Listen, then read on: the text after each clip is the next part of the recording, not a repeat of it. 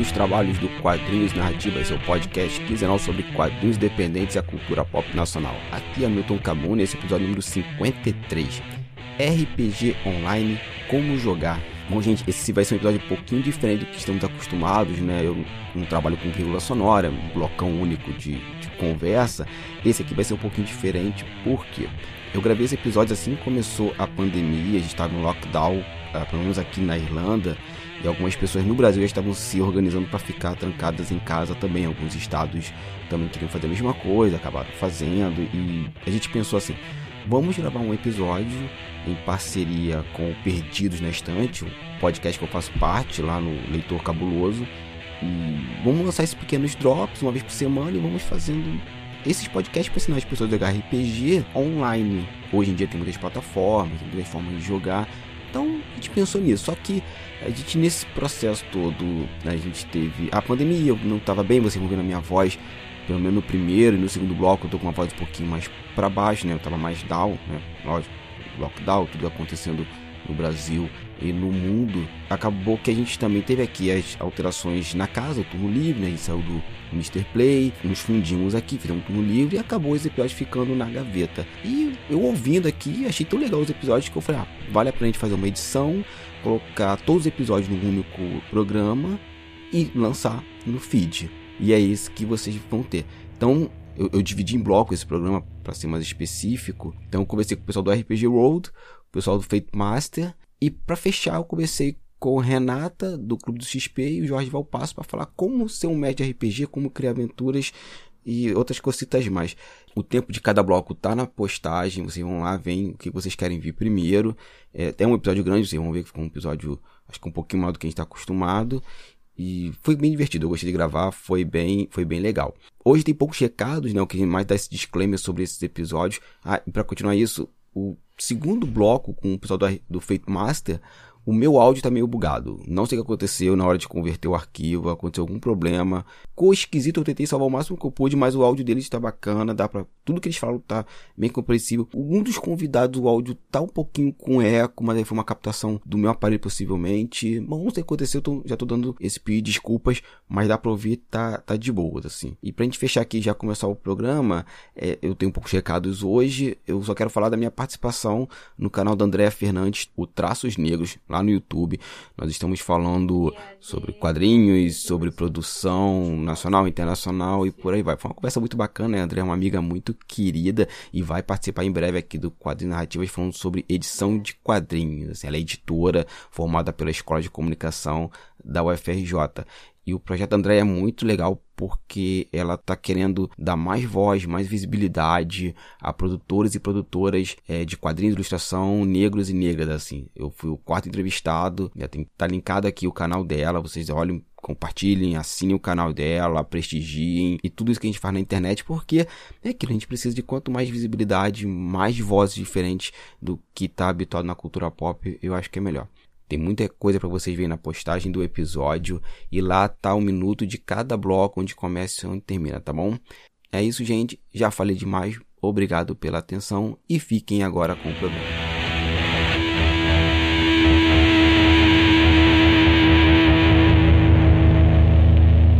Quadrilhas narrativas para começar, né? Vamos falar desse primeiro programa sobre o, o RPG online, algumas dicas. E eu tô aqui com Andressa. Diga oi, Andressa. Fala, galera. Então, e o, o Rafael. Diga oi, Rafael. Fala aí, galera. Hum. Gente, obrigado por estar aqui nesse collab, crossover, encontro, não sei o nome disso ainda, pra gente ajudar as pessoas a manterem a cabeça o mais fino possível. Então, vou apresentando. Então, Andresa, por favor, quem é você aqui na fila do pão? Fala, galera. Eu sou a Andressa Cono. Sou uma das criadoras do RPG World aqui na Baixada Rio de Janeiro. E tamo aí. Rafael, sua vez. Quem é você na Flor do Pão? Fala galera, eu sou o Rafael Werneck, eu sou o peregrino do RPG World, eu sou uma pessoa com medo de sair de casa, trabalhando na quarentena e com uma cachorra muito fofa me perturbando enquanto eu gravo esse podcast. Qual o nome da cachorra? Adelaide. Adelaide. Uh. Bom, gente, o, o, esse casal aqui de amigos já participou de um quadrinhos narrativos. Eu vou linkar aqui para vocês depois é, vocês ouvirem o, o, projeto RPG World e do livro de RPG Cultaulu. É, bom, gente, então, brigadão por, por estar aqui mais uma vez. E vamos começar então. Bom, primeira coisa, né? A gente não pode se encontrar, então jogar RPG é, presencial está descartado, a não ser que esteja muitas pessoas dentro de casa. Mas assim, é, existe hoje ferramentas para se jogar RPG. Então, vamos começar então com você, Rafael, falando basicamente como a gente começa jogando RPG online, né? Com outras pessoas. Beleza. Gente, o que a gente está falando aqui não é aquele RPG, é, MMORPG, não que não seja. A gente está tentando aqui. A gente não vai falar de jogos digitais. Isso. Né? A gente isso. não vai falar nem de MMORPG, nem dos jogos de RPG que saíram para consoles e para PC. A gente vai falar de jogos de contação de histórias que normalmente são jogados de forma analógica. Beleza? Beleza, então já, já segue aí a procissão. Pode assumir a procissão. Sim, senhor. Então vamos lá. É, eu vou falar de algumas opções e eu vou começar da mais simples de todas, que é o RPG solo, que você joga sozinho, tá? É, tipo aqueles livrinhos que existiam, que ainda existem, de ah, vá para a página tal, vá para a página tal. Hoje em dia existem opções desse tipo de jogos que você usa dois dados numa tabelinha de eventos e vai fazendo tipo um diário do personagem dizendo o que aconteceu, o que não aconteceu e consegue jogar sozinho em casa. Você, papel, lápis, uns dados e um PDF explicando as regrinhas e dando opções. Tem muitos jogos online de graça. Eu tenho um que eu gostei muito que se chama Ronin, da Coisinha Verde. E você acha, por exemplo, no Facebook grupos com dezenas e milhares de jogos desses. Tá? Ah, mas eu não gosto de jogar sozinho, é, RPG solo não é RPG, ah, eu tô sem criatividade queria jogar com os meus amigos. Então, vocês conseguem jogar online. Você tem algumas opções. Eu vou partir das mais básicas até as mais avançadas, tá? Uma das opções mais básicas é o Play by Forum, que é RPG de texto. Você consegue jogar até pelo WhatsApp, criando um chat onde cada personagem conversa de uma vez. Mas existem diversas opções para você rodar esse tipo de jogo, jogos. Uma das que eu acho mais legais é um aplicativo para celular chamado MRPG, que é um aplicativo de celular que você consegue jogar com, com seus amigos via texto através do aplicativo. E tem muitas ferramentas interessantes. O mestre consegue fazer um personagemzinho para cada NPC com cor diferente de texto, com fonte diferente, colocar foto, ele fica bem dinâmico. Você consegue jogar também por chat de voz. Né? Se você não quiser ficar só no texto, se você não gosta de escrever. Uma das ferramentas que eu mais gosto de utilizar usando chat de voz é o Discord. O Discord é um aplicativo e um programa que roda no browser, né? roda no seu navegador. E você consegue criar salas, e ele tem os bots para roladores de dados.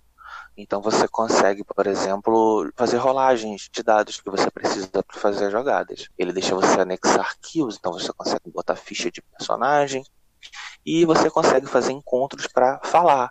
Então você cria uma sala, você pode botar, por exemplo, cinco pessoas falando e, sei lá, mais dez ouvindo, se vocês quiserem, e consegue jogar o seu RPG como se fosse o presencial. Além disso, você também consegue fazer a sua partida de RPG através do Roll20. Também é um aplicativo, é um programa que roda no navegador, bem famoso lá fora, que ele simula tudo que tem numa mesa de RPG mapas, fichas, roladores, encontros aleatórios, música, tudo que você precisar. Ele é um pouco pesado, tá? Mas ele tem todos os recursos. Ah, mas eu não tenho Roll20, não sei usar, não sei o que fazer. Videoconferência pelo WhatsApp, com um programinha para rolar dados e tal. Você tem uma série de ideias e de alternativas que você consegue utilizar para continuar conversando com seus amigos, jogando seus jogos, vivendo suas aventuras de casa. E você ainda tem a opção de fazer é, mesclagem. Tipo, o Roll20 para guardar as fichas e os dados e o Discord para chat de voz. Ou o WhatsApp para chat de voz e o Discord para rolar de dados. Você pode mesclar todas essas opções e jogar. Então, assim, ah, não quero ficar sozinho em casa, eu quero jogar alguma coisa. Você tem sérias opções, diversas opções para poder se divertir, para sair do tédio, sem ter que sair de casa e ainda consegue deixar sair toda essa angústia, toda essa ansiedade através do RPG. A gente do RPG World, a gente está publicando sites com empresas que estão divulgando RPG gratuitos, abrimos uma, uma sala no, no um servidor no Discord, mestres estão com seus trabalhos lá, estão mestrando para quem quiser jogar. Tem até, acho que hoje vai abrir uma mesa de vampiros, se eu não me engano. Então, não saiam de casa, joguem, tem muitas opções. A gente tem mestres especializados em falar sobre esse tipo de coisa. O Luiz Cicerone, do Fate Masters, ele é um craque no Discord. O César Milman também, ele tem uma, um servidor no Discord para one shots de RPG que tá rodando a todo vapor. Tem nossos amigos, o Tom e o Tatai, que fazem é, salas e eventos de RPG online. Então, assim, tem muita gente querendo que vocês joguem, que vocês fiquem em casa, mas que vocês não entrem em pânico nem deixem a ansiedade tomar conta. É, Hamilton, tem alguma pergunta, alguma coisa que não ficou clara, alguma não. coisa que você queria saber mais? Não, não. Acho que tudo que você falou, Rafael, foi extremamente importante, assim, não, tem, não ficou nenhuma dúvida, e tudo que o Rafael falou vai estar tá linkado aqui no post para vocês verem. Né? No... Bom, o Rafael é mestre, né? A Andresa, não sei se ela é mestra, mas eu sei que a Andresa é jogadora e ela joga muito com esse material. Inclusive, vocês dois têm uma campanha no WhatsApp, se eu não me engano. Não é isso, Andresa? É, eu jogo, gosto de, assim, mesmo antes dessa loucura de corona e chegar, a gente já tinha algumas salas no WhatsApp, RPG de texto, né? Que é um RPG assíncrono, ele não. É, as pessoas primeiro respondem, depois o mestre vai e mestra. Aí tem o tempo, cada um responde no seu tempo, ela não é diária, ela é quando dá. Mas tá lá a campanha. E é de apocalipse, né? Mundo após apocalipse, que é o que eu amo jogar. A ironia, né? e... né? É, é, é, tá vendo? Eu sou, eu sou muito, muito pra frente. Até o pensamento vai acabar, gente. Já era. E aí a gente também tem, né, o nosso canal lá do RPG Olho no Discord que tem as mesas dos nossos mestres, que tá ali livre pro pessoal que quer conhecer, jogar. E aí a gente tem também RPG de texto, que também a gente faz pelo jogo. Tem RPG, né, só áudio, que os, os narradores fazem na hora. Geralmente eles fazem mesas assim, é mais rápidas, que é o que eu tenho observado, principalmente o César, o Milman, né? Ele faz mesas assim de duas, máximo quatro horas, assim. Vamos lá, gente, vou abrir uma mesa agora. Prrr. Aí o pessoal que está disponível lá no nosso WhatsApp já entra, já joga com ele e o pessoal gosta bastante. É quase um flash mob. É.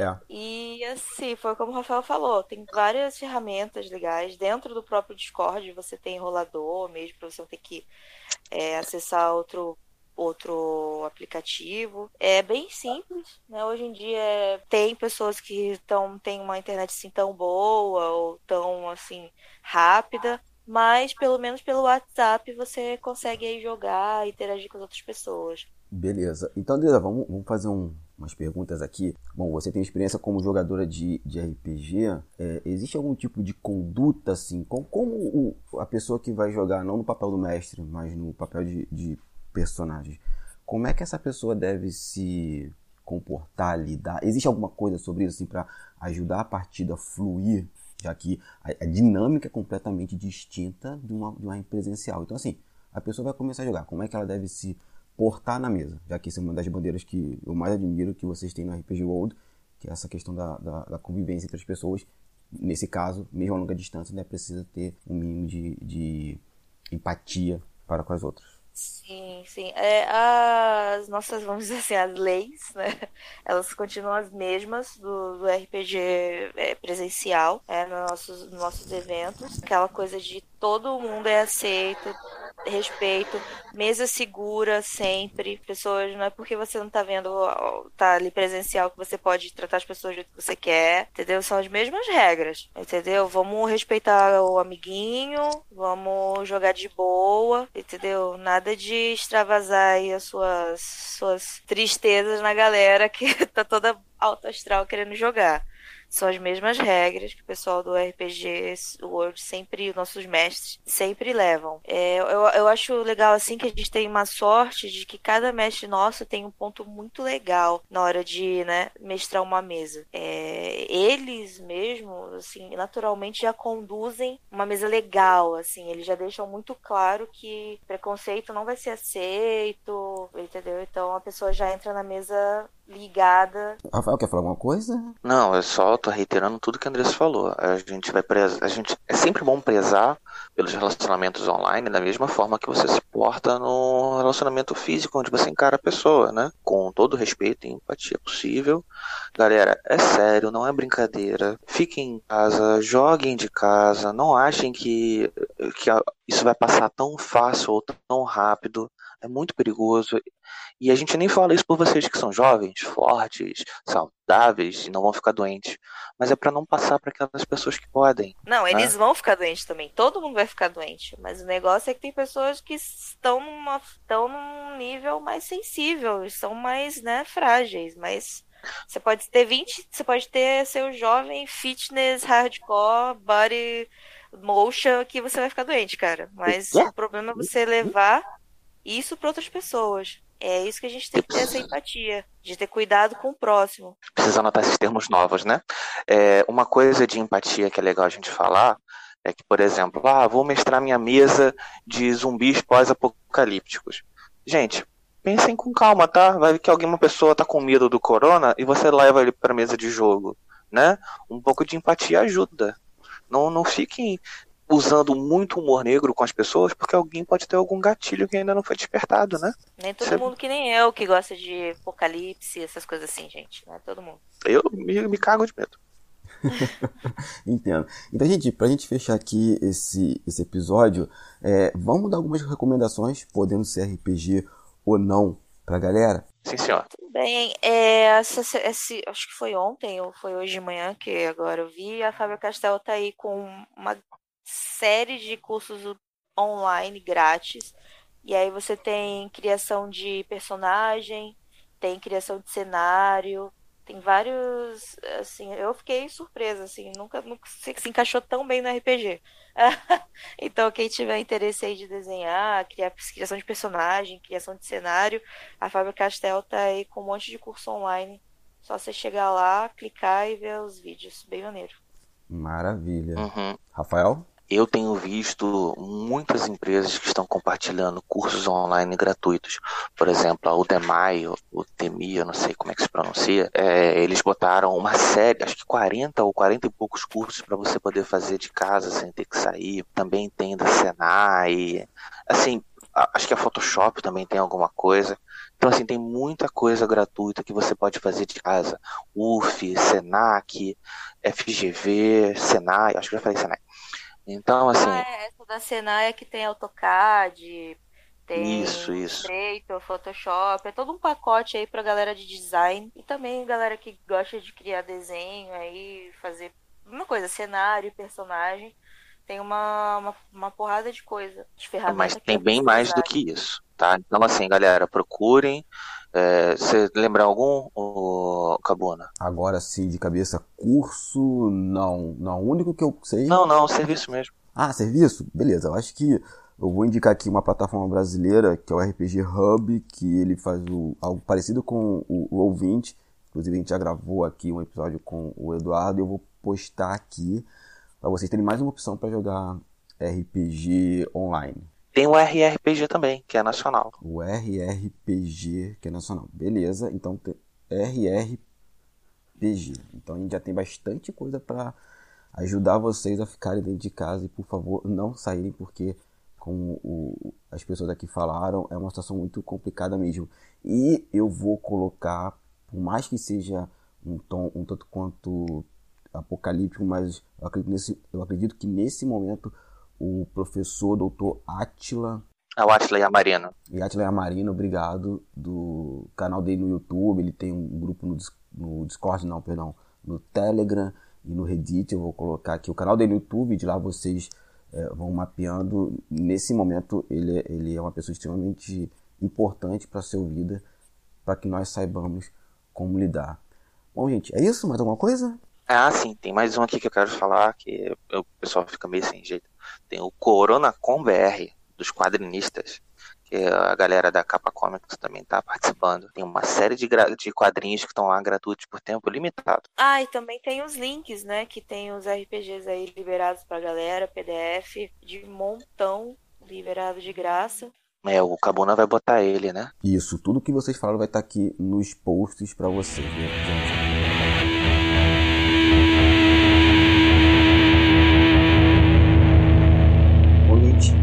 da nossa série de, de episódios aqui para ajudar vocês a passar por essa quarentena, por essa coisa complicada que estamos vivendo no Brasil e no mundo. É, vamos falar aqui ainda sobre RPG, agora como montar uma sala, né? Como é que vai montar salas para poder jogar. E eu tô aqui com um time de peso, três pessoas altamente recomendadas pelo Rafael Peregrino Werneck, que são a Palomita, o Velho Nietzsche e o Cicerone. Gente, muito obrigado por estar aqui no Quadro Narrativas, gravando aqui comigo essa coisa meio emergencial. E vamos começar as apresentações. Então, começando por você, Palomita. Quem é você na fila do pão? muito prazer. Eu sou Palomita, sou um dos hosts do Fate Masters. Uh, sou narradora de RPG há uns 20 anos. É, eu comecei quando eu tinha dois. Tava lá no berçário já ensinando a molecada com. com, com foi o quê? GURPS? 20 anos atrás? Ah, não, foi Mundo das Trevas. Eu sempre fui uma criança. Ela começou trevosa. no meio da noite. É, sabe como é que é? Trocava o dia pela noite. Isso é que eu criança lá na vida da infância, lá com o, Trevas, não, o, é o livro da o Idade das Trevas, da Máscara. E uhum. esse um aí que você não viu é do velho Nietzsche. E se apresenta aí, meu querido. Quem é você na fila do pão? Eu sou o velho Lich do Fate Masters, um dos fundadores desse humilde e pequeno podcast. E, além disso, eu sou um veterano de jogos online. Eu, e dessa vez eu estou aqui para ajudar você a montar a, tu, a tua mesa e você se divertir com seus amigos ou fazer novos amigos ainda. Maravilha. E pequeno podcast, mas extremamente influente, né? A gente faz o nosso serviço e nosso serviço deu a sorte de cair nos ouvidos certos. Exatamente. E para fechar essa trinca aqui, o meu querido Cicerone, que a gente se conheceu num evento de RPG anos atrás, que eu esqueci o nome agora, de versão offline, no Rio de Janeiro. E nessas coincidências malucas da vida, nos encontramos num grupo de WhatsApp. Assim. Então, Cicerone, quem é você na fila do pão?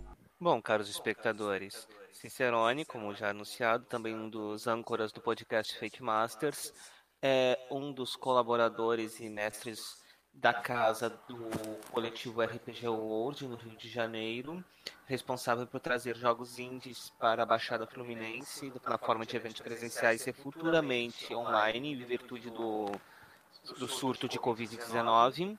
Além disso, sem entregar idade, estou a 19, muito, 20 e poucos anos jogando RPG também. Comecei por Mundo das Trevas, conheci o famigerado quarta letra do alfabeto e quarta letra do alfabeto. Por muito tempo estive em GURPS, segunda, terceira edição. Talvez pelo apelo que ele exerça o meu gosto um tanto excessivo por matemática. Leia doente. E 2014 e desde então sei, em Fate como sistema primário é, de RPG. Gente, tô com a trinca aqui do, do Fate Master, o link do podcast dele vai estar linkado aqui no post desse episódio. E vamos para vocês estão. A gente está nessa situação, já teve um, um, um episódio anterior falando sobre essa experiência de jogar RPG online, com algumas dicas com o Rafael e com a Andresa. E agora para esse pessoal aqui a gente vai aprofundar um pouco mais o tema. E vamos começar então com o velho Nietzsche falando assim, da plataforma que ele utiliza, que é o Discord, que inclusive está dando mais dicas e tal. E, então, Velite, por favor, é, apresente o Discord aí, como o pessoal se organiza aí para jogar. Vamos começar aqui. O... Se você não conhece o Discord, você deve estar debaixo de uma pedra atualmente, porque o Discord é o a ferramenta de chat por voz e texto que está mais crescendo no, por aí. Ele, originalmente falando, foi pensado para a comunidade gamer, só que a, a comunidade gamer gostou tanto que coloca todo mundo aqui. Coloca sua avó, coloca sua tia, coloca até o seu cachorro aqui dentro. que aqui dentro cabe espaço e aqui dentro as comunidades são mais fáceis de gerir. E o Discord se rapidamente foi abraçado como sendo a grande casa do RPG online por causa das ferramentas de voz, vídeo e como você pode configurar um, uh, o seu servidor de Discord. Como eu disse antes, eu sou um veterano de mesas online, eu jogo online desde 1990 e, meu Deus do céu, isso é mais velho que boa parte de vocês. O que eu posso falar? O Discord é bom nesse ponto. Você para configurar ele é fácil e simples. Instalou, configurou, criou seu, seu primeiro servidorzinho.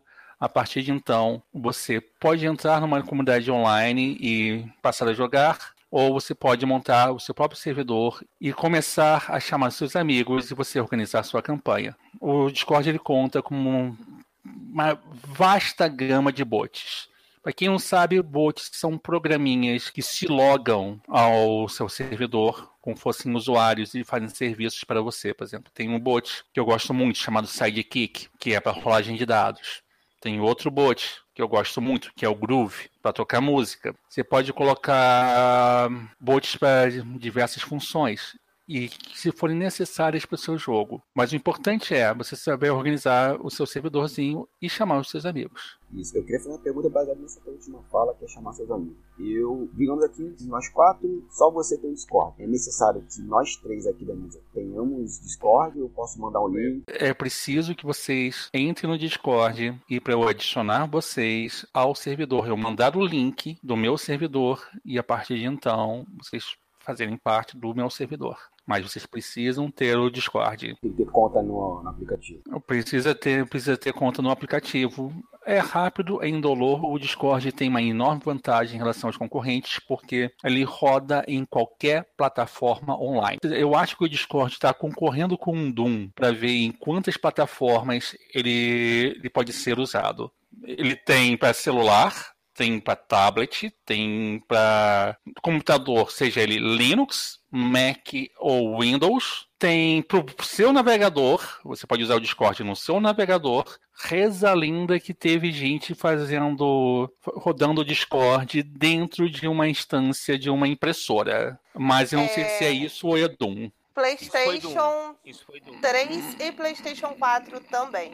Ah, sim, e se encontrar o Xbox, que reza a lenda que a Microsoft está tentando embarrear, mas não está conseguindo, porque o Discord é, é, tão facinho de você usar que é meio difícil você sair bloqueando. PlayStation 3 Agora... e PlayStation 4 tem aplicativo para o Discord, você consegue jogar e transmitir, assim como Twitch você consegue transmitir e jogar com pessoas conversando online. É bem legal. O Xbox também tem, mas como o velho Lit disse, a Microsoft está tentando bloquear.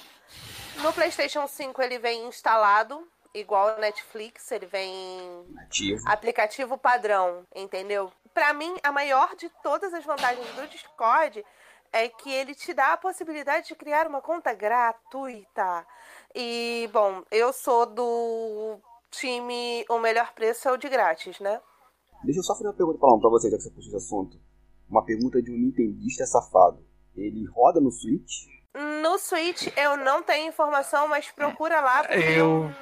Se o Switch tiver um browser moderno, tipo um Chrome ou um Firefox, ou simplesmente ele tem uma versão do Opera que o Opera é comum se você vê em muitos dispositivos embarcado por causa da sua arquitetura, é capaz de ele rodar no Switch também. Mas eu não, ainda não vi, ainda não tomei nenhum conhecimento sobre o Switch. Eu acho que é o único canto que não está rodando. Eu sei de relatos de Discord sendo rodado numa geladeira via internet das coisas. Foi por isso que eu confundi então com a impressora. A impressora foi Doom, o Discord foi na geladeira. Ou seja, tem como jogar e não importa onde. Se a coisa, o Discord é, se a coisa pode receber som transmitir som e se conectar à internet, com certeza você vai achar alguém que vai fazer o Discord rodar nela. Então, sinceramente, já que você começou aí falando sobre essa facilidade do Discord, dê a sua dica aí. Em qual plataforma o pessoal pode jogar que seja tão, não sei se existe, mas tão funcional quanto o Discord? Cara, alternativas ao Discord.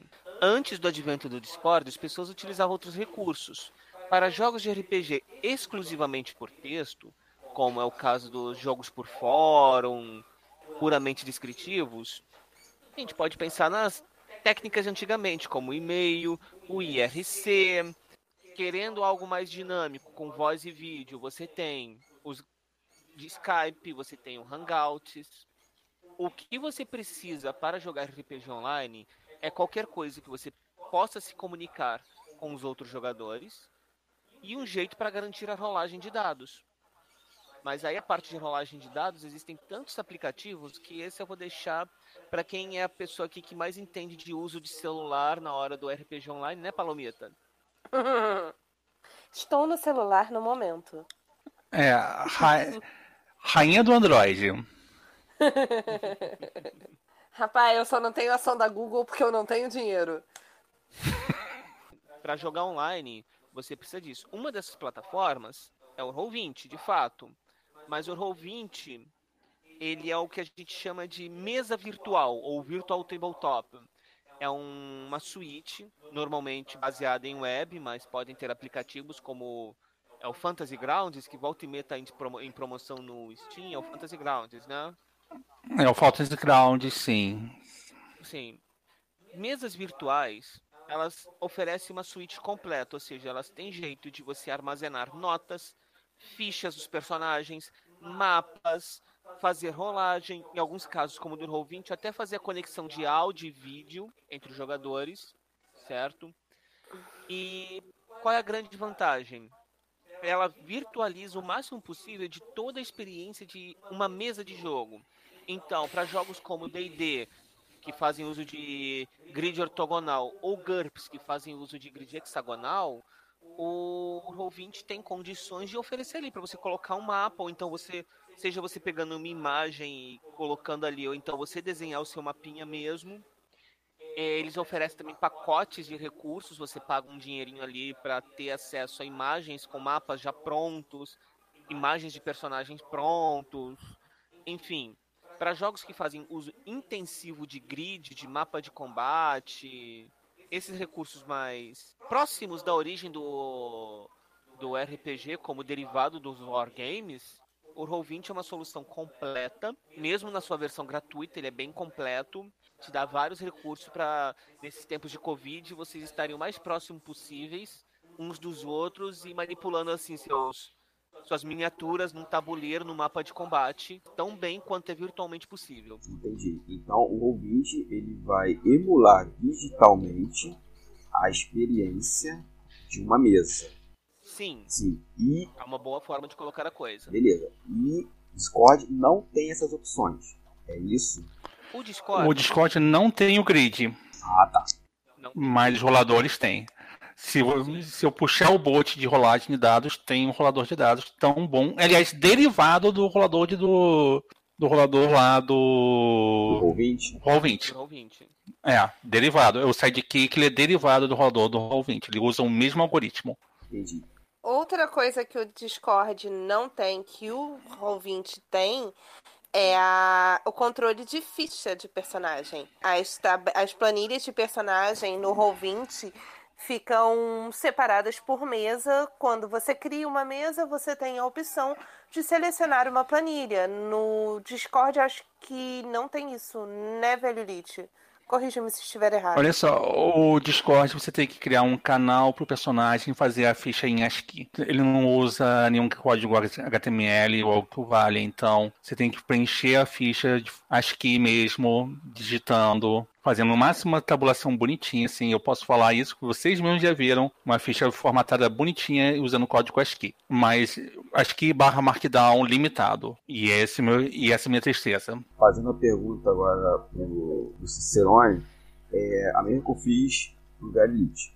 É necessário que todo mundo da mesa tenha uma conta ou uma pessoa tem e manda o livro? Como é que funciona essa dinâmica entre as pessoas e a plataforma? O Roll20, quer dizer. Então, o Roll20 ele você precisa ser usuário cadastrado para conseguir usar. Entretanto, quando você recebe um link para uma mesa, é possível compartilhar o link, que você tem a opção de criar uma conta caso você não tenha. Tem duas modalidades de conta no Roll20, que é a gratuita e a paga. Todos os recursos que eu mencionei aqui estão disponíveis na gratuita, porque eu já fui usuário Pro por muito tempo no Roll20, mas papo aí de uns quatro anos. Depois, quando eu tava vendo, não fazia uso dos recursos Pro, então cancelei a assinatura paga. Mas eu mantenho minha conta gratuita, ela é bastante útil.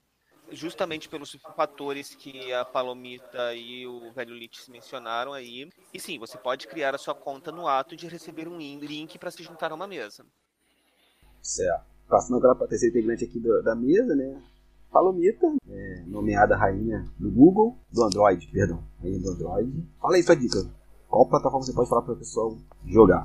Então, tem muito jogo via Telegram, tem muito jogo via WhatsApp. Eu jogo muito pelo celular no Discord, porque o aplicativo do Discord, ele é muito leve, ele roda muito bem no Android. A vantagem do Discord sobre o Roll20 para mim no celular é que o Discord te dá todas as funções que você consegue tanto no navegador quanto no programa de computador ou do PlayStation, você consegue acessar elas na palma da mão no celular. O Roll20, ele já não te dá essa opção. Só quando você é um usuário pago, ou seja, você compra o aplicativo, deve estar tá aí custando uma base dos 12 dólares. Não é tão caro, mas é um dinheirinho que para mim faz falta, então eu não acho necessário possuir o aplicativo. Você pode ter ele de graça, mas você não pode fazer rolagem, você não pode é, criar mesa, você não tem todo o acesso que você tem na mesa no desktop. Então, não é muito vantagem jogar no celular pelo Roll20, não.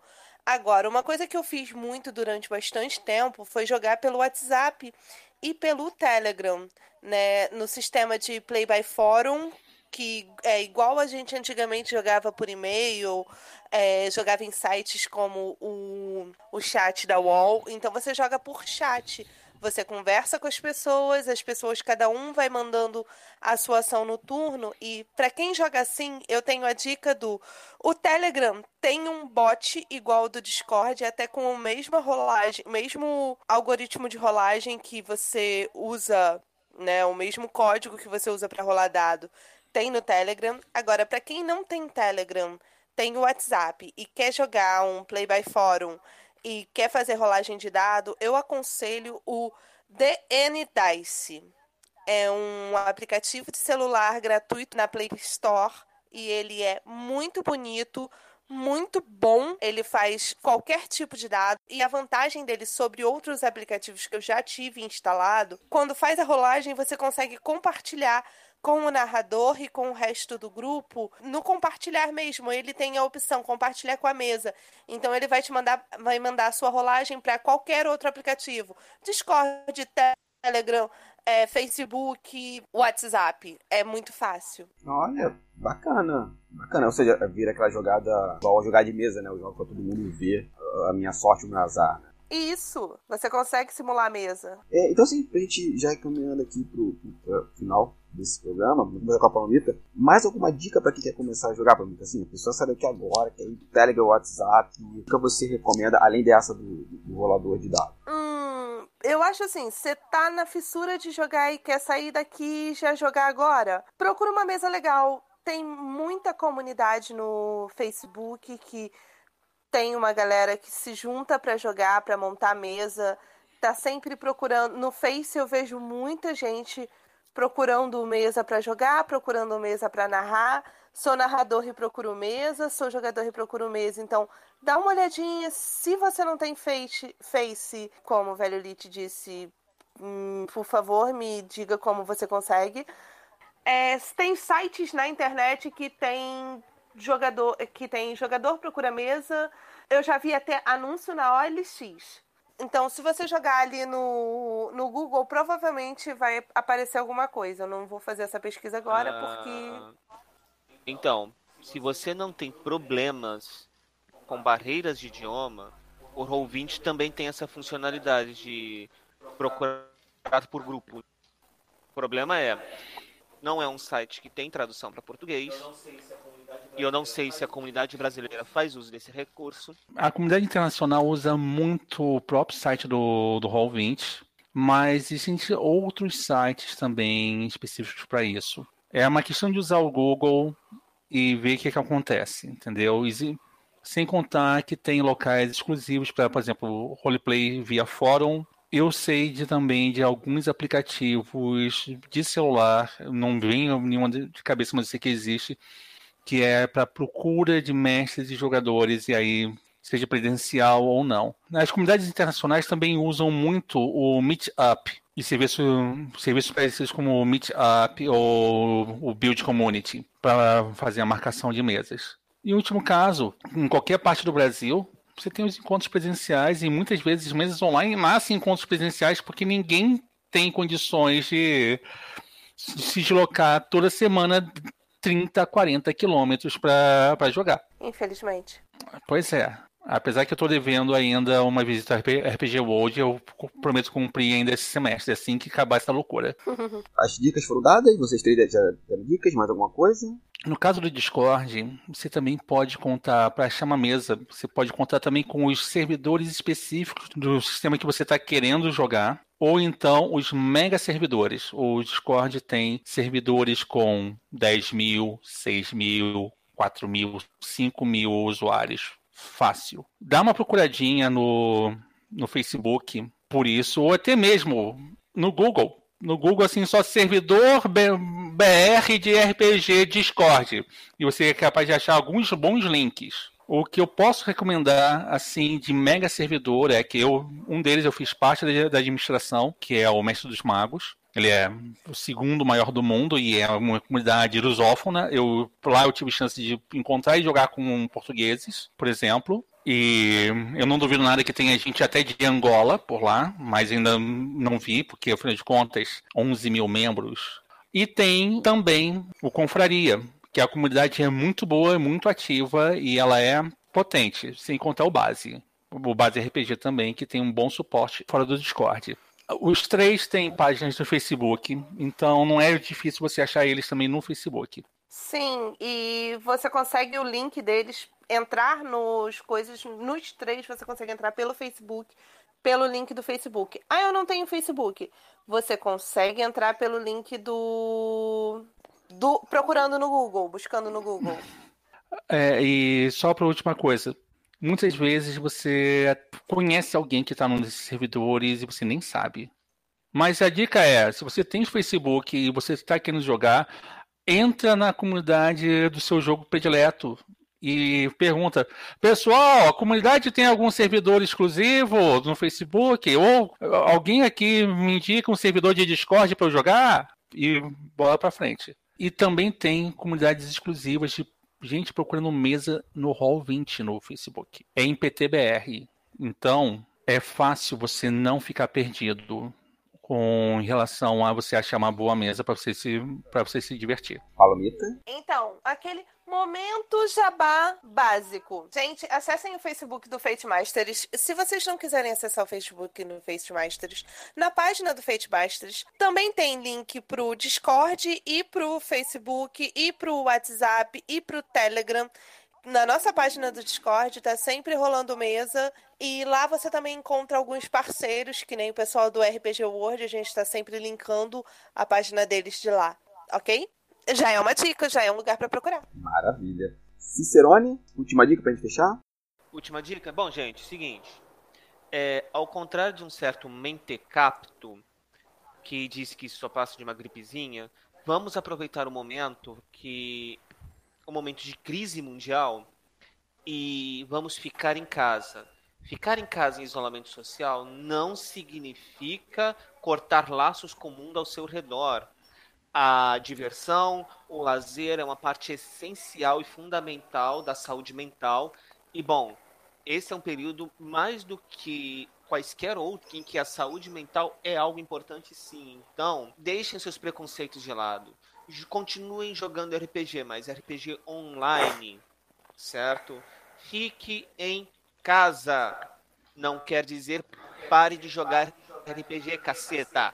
É, fique em casa, leia, se atualiza. Tem uma parte de GB que tá sendo que foi lançado e tem e tem também uma parte de webcomic BR para você ler. É um ótimo momento também para você jogar, afinal de contas, vamos ser sinceros. Você paga internet para quê? Assistir Netflix? Só isso? Não, não, não. Vem jogar com a gente. Tem uma mesa te esperando. É isso, gente. Joguem RPG e vamos ficar em casa porque jogar RPG é muito bom. Jogar RPG de pijama é melhor ainda, gente. Imagina! Para as meninas, vamos lá. Gente, é meia hora que você economiza de maquiagem. A base da MAC tá uma fortuna. Você pode jogar de pijama, sentada, com bob no cabelo, enquanto tá fazendo chapinha. É fácil.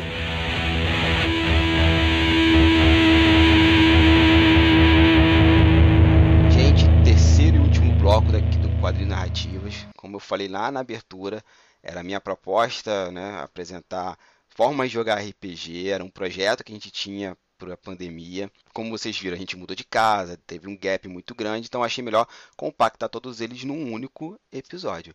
E esse momento que eu estou gravando, a gente está falando é, justamente sobre isso, né, sobre como mestrar RPG para vocês. Então essa é uma gravação mais recente, né?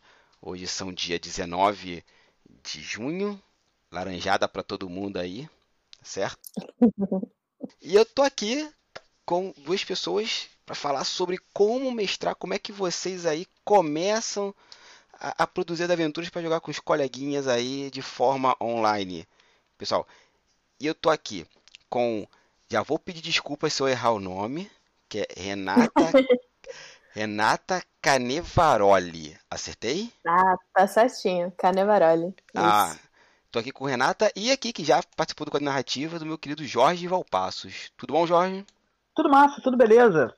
Maravilha. Então, vamos lá começar com aquelas perguntinhas clássicas aqui do, do QN, né, do quadrinho narrativas. Renata Canevaroli, quem é você na fila do pão? Poxa, quem eu sou na fila do pão é sempre uma pergunta é, capciosa, né? Eu sempre falo que eu sou uma advogada que vendeu a alma pro lado errado. Quem sou eu no, no RPG? Bom, eu sou só uma garota que gosta de jogar muitos jogos, gosto de testar muitos jogos e atualmente eu sou integrante do, do Clube do XP, que a gente vai comentar mais pro final. E é isso. Eu, eu gosto de jogar, independente do, do, do que for, eu gosto da experiência. Aprendi com uma grande pessoa o quanto o jogo podia ser partilha. E é isso. E, e tá aí, né?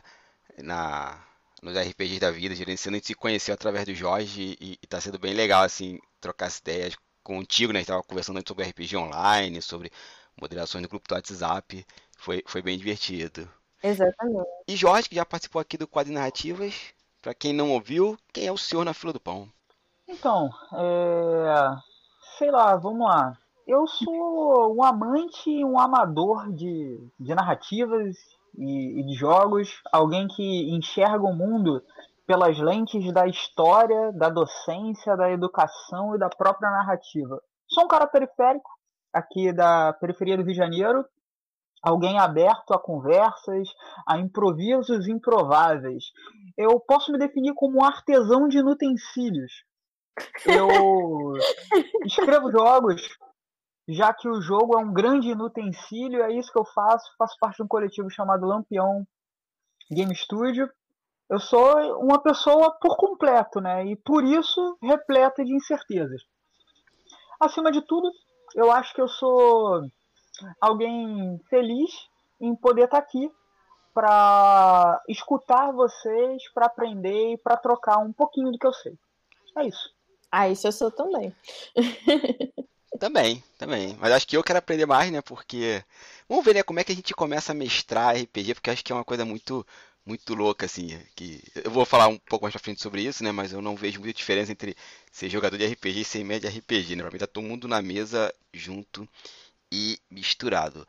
Mas então, vamos falar sobre vocês primeiro, né? Vamos começar então com, com a Renata, né? Que ela já falou que tá aí jogando tudo que é sistema, apareceu, tô nessa. rolando dado. Mas quando é que você, Renata, começou a jogar RPG, assim, que momento? Cara, eu comecei a jogar RPG há. Deixa eu pensar. Uns dois, três anos atrás eu tive meu primeiro contato com RPG, com, com o mundo assim, RPGístico. O primeiro jogo que eu ensaiei jogar foi Mago Ascensão. Foi algumas experiências. É, eu comecei jogando RPG com um grupo fechado dentro de casa. É, eu sou uma pessoa super tímida, embora ninguém acredite comecei a jogar só dentro de casa, é, conheci alguns lugares, tive experiências ruins, e então eu tinha um pouco de receio de jogar fora de casa. Eu comecei a jogar muito RPG nos últimos nove meses, assim, de setembro do ano passado para cá.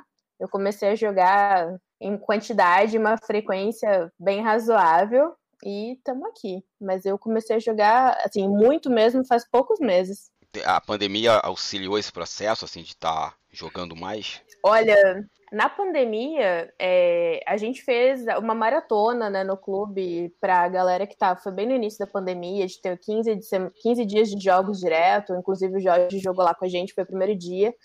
Mas não, eu comecei a jogar muito assim em novembro, dezembro, ainda não tinha pandemia, não. Eu tava jogando, eu trabalhava aí umas 15 horas por dia e à noite jogava quase todos os dias na semana. E, geralmente sistemas diferentes, é, entre presencial, entre virtual, então misturava tudo. E você, Jorge, quando é que você iniciou nesse mundo de, de RPG? Nossa, pô, eu queria pegar um gancho teu, Hamilton, porque eu super concordo contigo quando você chegou e disse, ah, quando você começou a jogar, é, que, que o o, mestre ele não é tão diferente né, do, do jogador e eu acho que tem a ver um pouco com, com a minha resposta, né? Isso do quando você começou a jogar, porque às vezes a gente pode pensar quando começou a jogar, quando começou a mestrar. Só que eu quero fazer aí uma, uma pequena provocação para você ouvinte do quadrinhos e narrativas, porque eu já respondi essa pergunta quando que eu comecei a jogar várias vezes, né, em diferentes podcasts e tal, e eu pensei pra caramba antes de só copiar a mesma resposta e colocar aqui, até porque já faz algum tempo. Então eu opto por não responder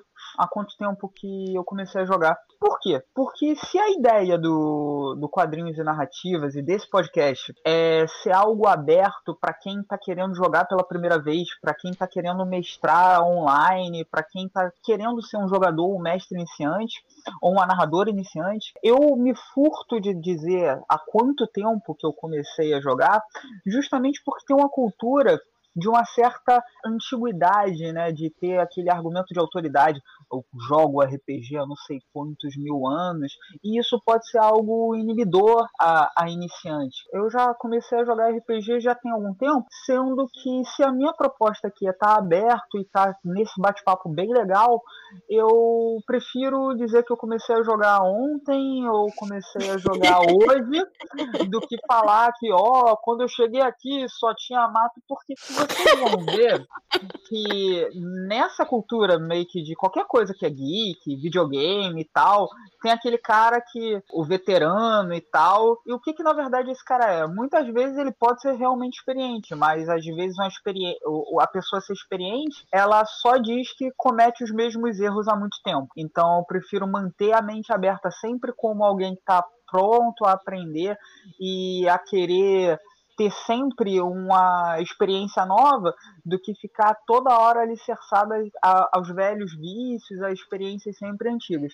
Até porque a gente vai falar um pouco nesse bate-papo que quando você pega um jogo novo para você mestrar, você tem que ter aquela é, abertura para você aprender a mestrar pelo que aquele jogo quer e não trazer toda a sua bagagem, que isso às vezes até atrapalha. Então é isso. Eu, inclusive, já sofri esse tipo de comentário, do tipo, assim, ah, mas essa menina, né, tá jogando aí há quase um ano, tá gravando podcast. Eu jogo há 30 anos e não faço X coisa, quem, tipo, quem é você? Eu já ouvi esse tipo de comentário, já, muitas vezes, assim, muitas vezes. Nossa, hoje, antes de gravar, eu tava desenhando, né, trabalhando, e tem um podcast que eu conheci há pouquíssimo tempo, que é o Caquitas. Sim o meu agregador de podcast, eu botei ele e eu devo ter deixado sem querer em, no randômico e caiu no episódio sobre mestres. E realmente tem essa babaquice, né? De gente que fala assim, ah, eu, eu comecei a jogar, a ser mestre de RPG na época que era só mato, mato né?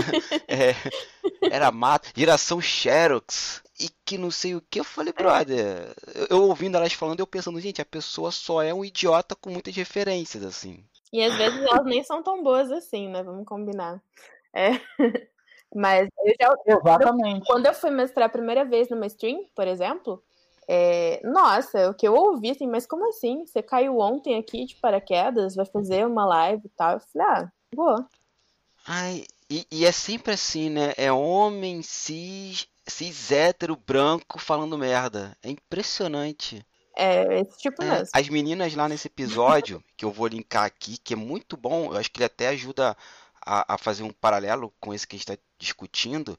Uma delas, e eu não decorei o nome, até peço desculpas a elas, caso elas ouçam esse episódio, falou uma grande verdade, assim, é, essa autoestima elevada é, é o modelo de fábrica do homem branco, cis, hétero. Porque como o mundo pop gira ao redor do umbigo dele, e como a gente estava falando em off, né, qualquer coisa que sai daquele mundinho dele acha que tá errado, os caras acham que tem que ter, sei lá, 10 anos de estrada para poder mestrar RPG. Meu irmão, se a pessoa comprou o livro hoje e ela quer mestrar aquela bodega, ela vai mestrar essa bodega e acabou, assim, não tem que ter experiência, é, sei lá o que que essas pessoas pensam, assim, que, que a pessoa tem que ter para mestrar RPG. É um jogo, tá lá o livro, não sei atualmente, né, mas eu me lembro de GURPS, Storyteller, essa galera aí que, assim, tinha como mestrar. Você segue aquela receita de bolo e com o tempo você vai se adaptando ao seu jeito de mestrar, o, às mesas que você vai participando, você vai colando com outras pessoas. E eu falei GURPS, Storyteller porque eu sou um pouquinho velho, aí eu vivi isso na cabeça agora, assim. Eu nunca joguei GURPS.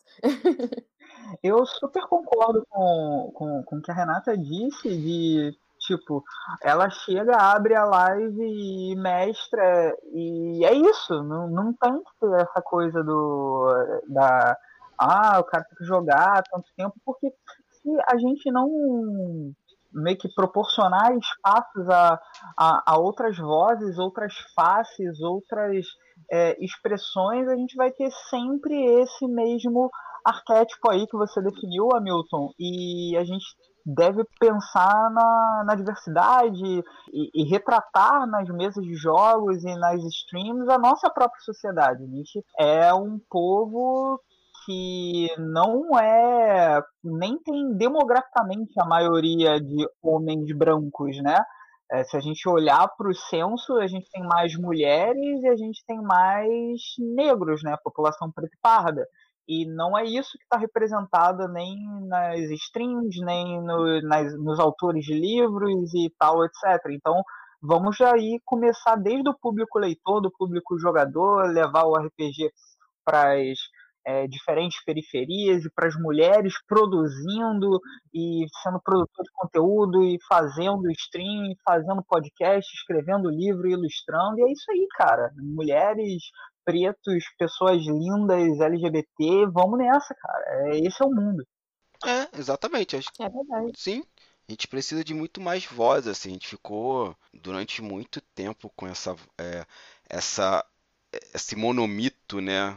Monomito não, que acho que é até uma ofensa ao, ao, ao Campbell, assim.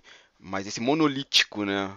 Somente uma coisa e é essa voz, assim. É, eu ouvindo esse cast delas, episódio, né? É, um, elas tiveram um convidado, acho- é, ele falou uma grande verdade, assim, né? Com, você pega o D&D, né? Aquela hipersexualização, aquela coisa de sair matando monstros. Por que matar monstros, assim? Porque é diferente.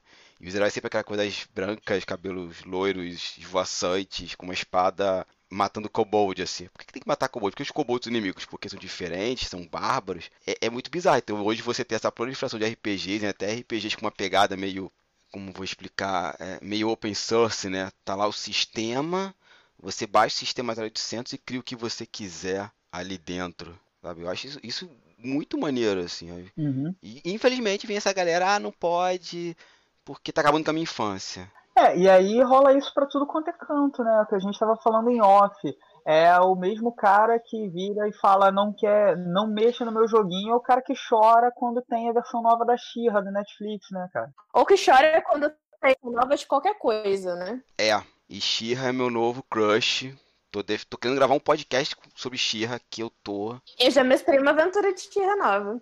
Foi sensacional. Legal. No- Foi lindo. Sem, e foi sem sistema, foram números aleatórios, assim, foi bem legal. Nossa, Pô, que irado. você mestrou durante os acontecimentos das cinco temporadas ou depois? Eu, eu mestrei o resgate da Cintilante na terceira temporada. Era essa a missão dos jogadores, né? Eu descrevi aí o resgate da Cintilante. E os jogadores eram a Shira e as outras princesas do poder aí em busca da Cintilante. Foi a terceira temporada que eu usei. Maravilha. Eu tenho que gravar algum episódio sobre, porque, meu Deus do céu, Shira é espetacular em todos os sentidos dessa palavra. Eu tô muito apaixonado mesmo, assim. Eu tenho que usar em algum momento aqui em sala de aula. É, é muito bom. É. Assistam. Assistam. É, eu não terminei de ver. A, a última temporada de liberar não... altos spoilers e não fazer isso. Assistam, só digo isso. É, a gente, a gente não vai dar spoiler então pra Renata, mas Renata, prepara a caixa de lenço pra quinta temporada. Poxa, então eu vou, agora eu vou ser obrigada a assistir o quanto antes. eu vou linkar aqui também um episódio do canal Meteoro Brasil, que eles fazem uma análise de Shira né, em 10 minutos. E é, é muito bom. Vou linkar aqui também para vocês verem é, esse episódio. E pode ver, Renata, que não tem spoiler nesse, nesse episódio. Beleza, vou ver depois. Tá, e uma dica para mestres. Tá uma dica para mestres. Se você pegar alguns episódios, dá para aprender bastante coisa sobre sobre condução ali de narrativa, vendo o que, que é feito ali em vários episódios de Shira. É uma boa é, um, é uma boa dica. Jorge, então com esse gancho, já mete aí como criar uma aventura de RPG. É vendo Shira? Vendo Shira, mas não só vendo Shira, né? Mas lendo, assistindo e ouvindo muita coisa. Você precisa de bagagem, né? É uma coisa que eu falo para os meus alunos. Eu, como o Hamilton, sou professor, sou professor de história. Trabalho com socioeducação também e tal. E eu acho que quando a gente está mestrando, a gente precisa de repertório. E não tem como a gente ter repertório se a gente não se expuser a outras aventuras, no caso de RPG, e a estruturas narrativas distintas. Então eu falo que a pessoa que quer se dedicar a jogos de RPG, ou escrevendo aventura, ou desenvolvendo bons personagens, tem de se apropriar da linguagem, né? Então, se a gente está falando de narrativa, ler quadrinho, ler livros, assistir a filmes, mas tentar compreender como é que aquele roteiro foi construído, onde estão os conflitos. Isso é uma coisa bem legal que você vai começar a ter leitura em segundo nível, em terceiro nível, e isso daí vai te dar repertório para desenvolver suas próprias histórias. Mas, sendo bem objetivo, eu preparei aqui quatro simples etapas para você construir uma aventura de RPG. Primeiro, estude o jogo que você vai utilizar.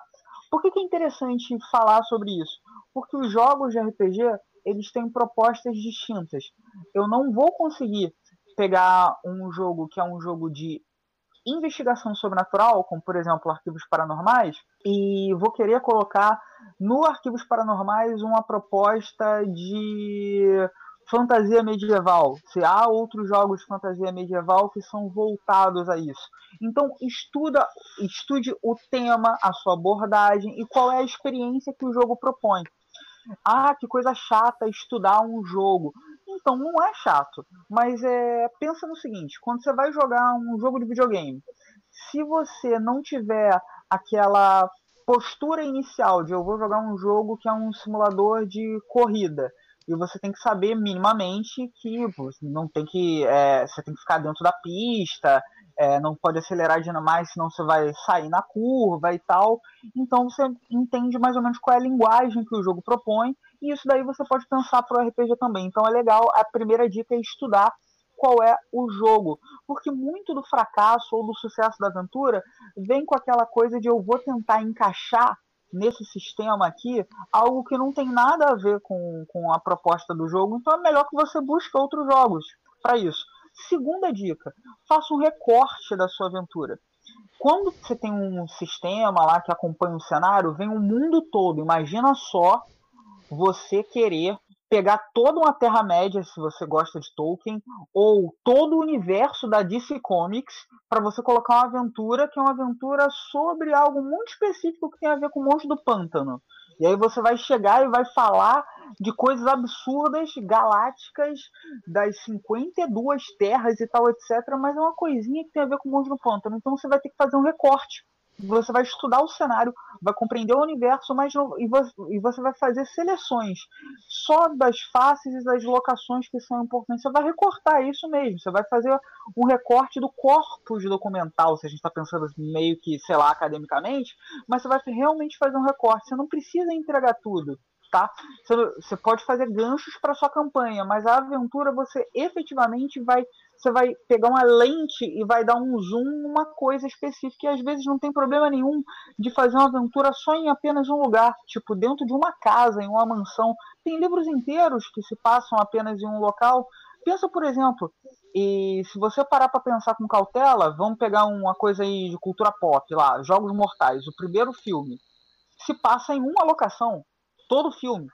Ele se passa lá com os dois caras lá presos. E você consegue fazer uma história em cima disso. Então, pense em fazer um recorte. O terceiro passo é o planejamento do simples ao complexo. Se você está começando, nada de imaginar grandes histórias de salvar o mundo e etc. Pense em algo simples, um conflito, um problema a ser resolvido. Só que não na sua, no seu planejamento, não pense em como o jogador vai resolver coloque o conflito e pense o seguinte, ó, tem isso aqui que está acontecendo, esse aqui é o desafio. Se você conseguir no seu planejamento do, da aventura imaginar duas ou três formas diferentes para superar aquele problema, tá legal. Se só tem um jeito de resolver, cara, aí você está criando um roteiro. Você não está criando uma aventura de RPG. Você só está dizendo que só pode ser resolvido de um jeito. E aí você está tirando a agência do jogador. A grande dica nesse terceiro ponto é já dominei o sistema cenário, já fiz o recorte, já conheci ali as principais regras, eu vou criar desafios que possam ser resolvidos de formas diferentes. Se eu não construir desafios que possam ser resolvidos de forma diferente, na verdade eu estou colocando os jogadores para seguirem a história que eu previamente já construí. E aí isso a gente não está fazendo um jogo, né? Eu estou criando uma, uma estrutura narrativa que o pessoal vai seguir o que eu quero. E o mestre de RPG, ele é alguém que abre o jogo, abre a caixa. E a quarta e última dica, né, é algo que é prático. E aí é uma coisa que eu costumo falar sempre para quem é mestre iniciante. Pensa no tempo, no número de participantes e na complexidade da aventura. Quem é o seu jogador? Não adianta você fazer algo super, ultra, mega complexo se você é uma pessoa que está começando a mestrar ou se você tem jogadores iniciantes.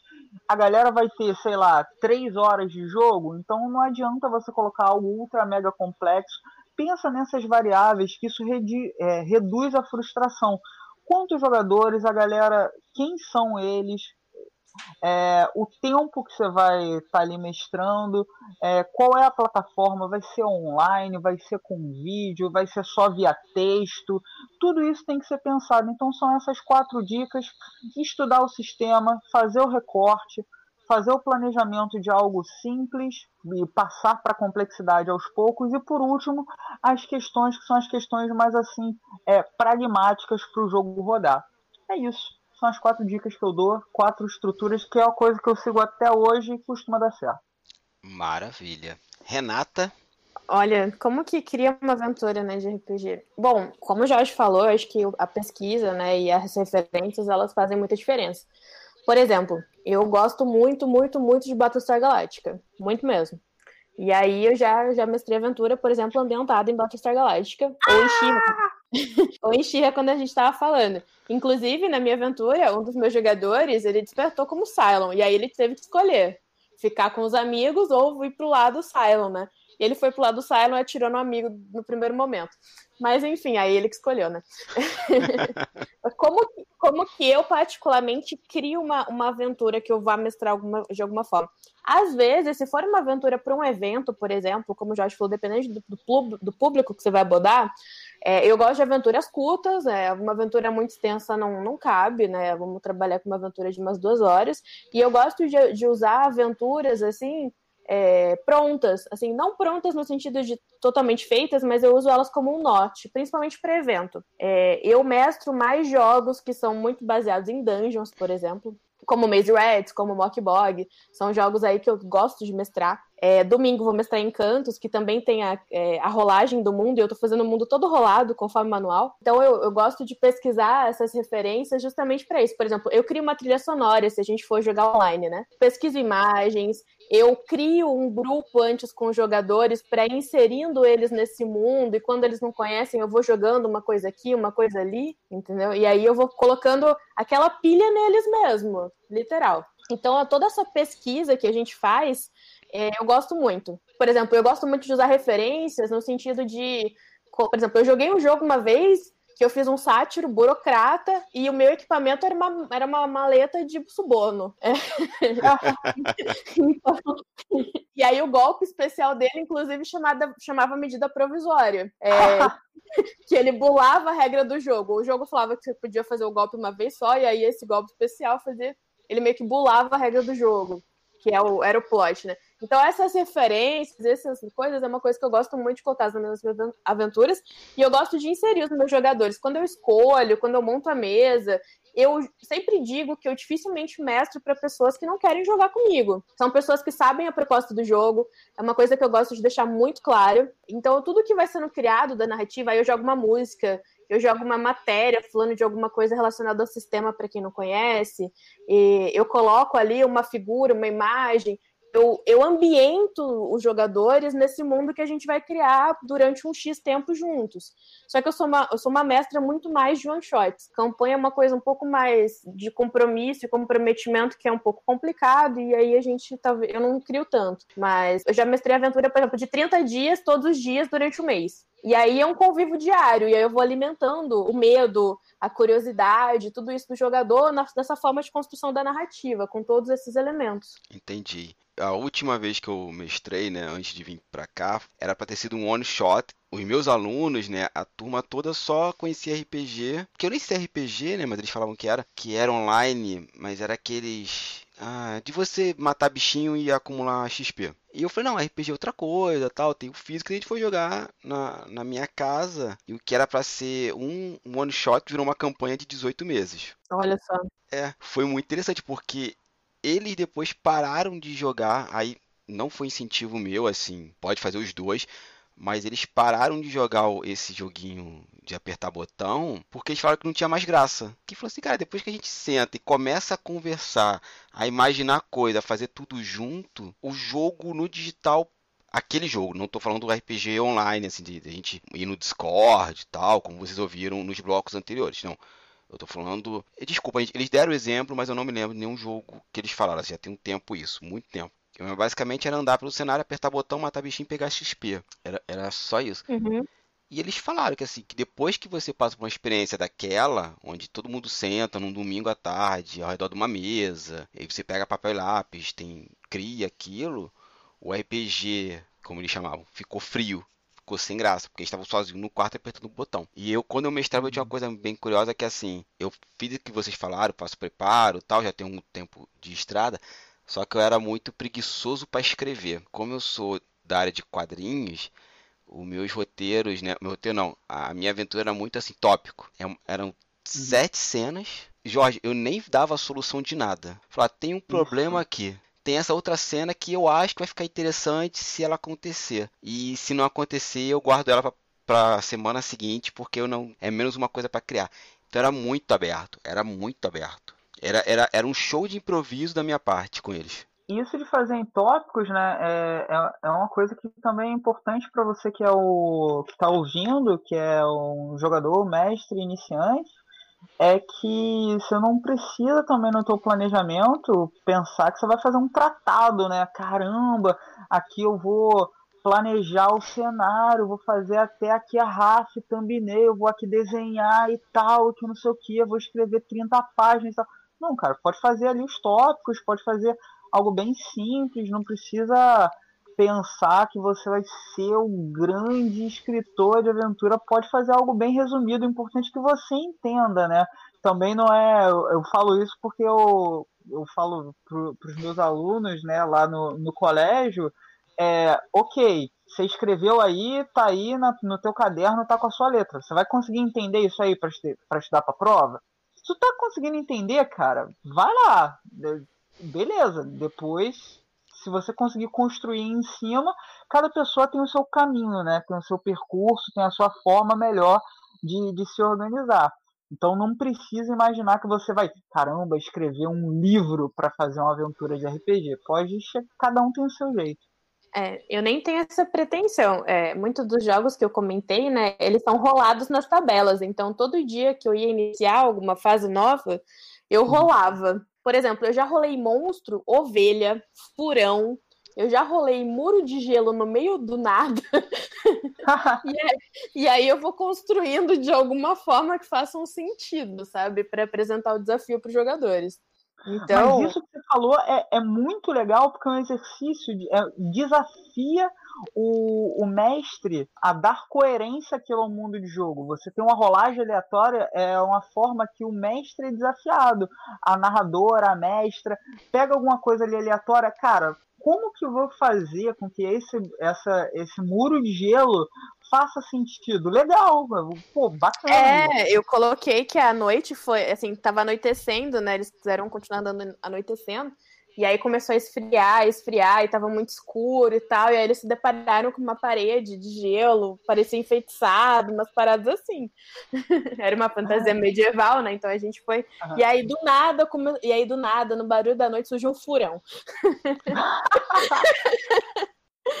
um furão, que acharam que era um lobo, mas era um furão. Foi assim, acaba sendo sério e ao mesmo tempo divertido, né? Então, dependendo do jogo, o que, que, eu, o que, que eu crio? A ideia inicial geralmente alguns jogos com tabelas eu rolo nas tabelas e aí é o que Deus quiser. legal, legal. Vocês falaram isso, eu tenho, eu tenho uma história para contar que é o seguinte, né? Um aluno meu dessa mesa, ele queria mestrar a mesma aventura que ele estava jogando pros, pros amigos dele do outro bairro. Aí ele, pô, professor, mas eu não vou fazer uma aventura. Como é que era a sua? Como a gente já tinha jogado, já tinha alguns meses, eu peguei as aventuras iniciais e mostrei. A cara de decepção dele foi tão legal. Porque assim, né? Era aquela coisa do mestre clássico. Eu tenho o escudo do mestre, tudo bonitinho, mas era só para fazer firula, só para deixar aquela, aquele clima eles, para dizer assim, ó, tem um mestre aqui, não sei o que. Eu não fazia rolagem atrás de, de nada, fazia tudo na frente deles. É. Mas era só, era só um decorativo ali. Aí eu falei assim, pô, bicho, tu ficou chateado? Ele falou, cara, eu tinha na minha cabeça que você tinha um caderno ali atrás com 500 páginas escrito toda a aventura. Ô, louco. e era papel A5, papel de rascunho, que eu tinha feito um desenho durante a semana, não ia jogar o papel fora, o, o verso estava aproveitável.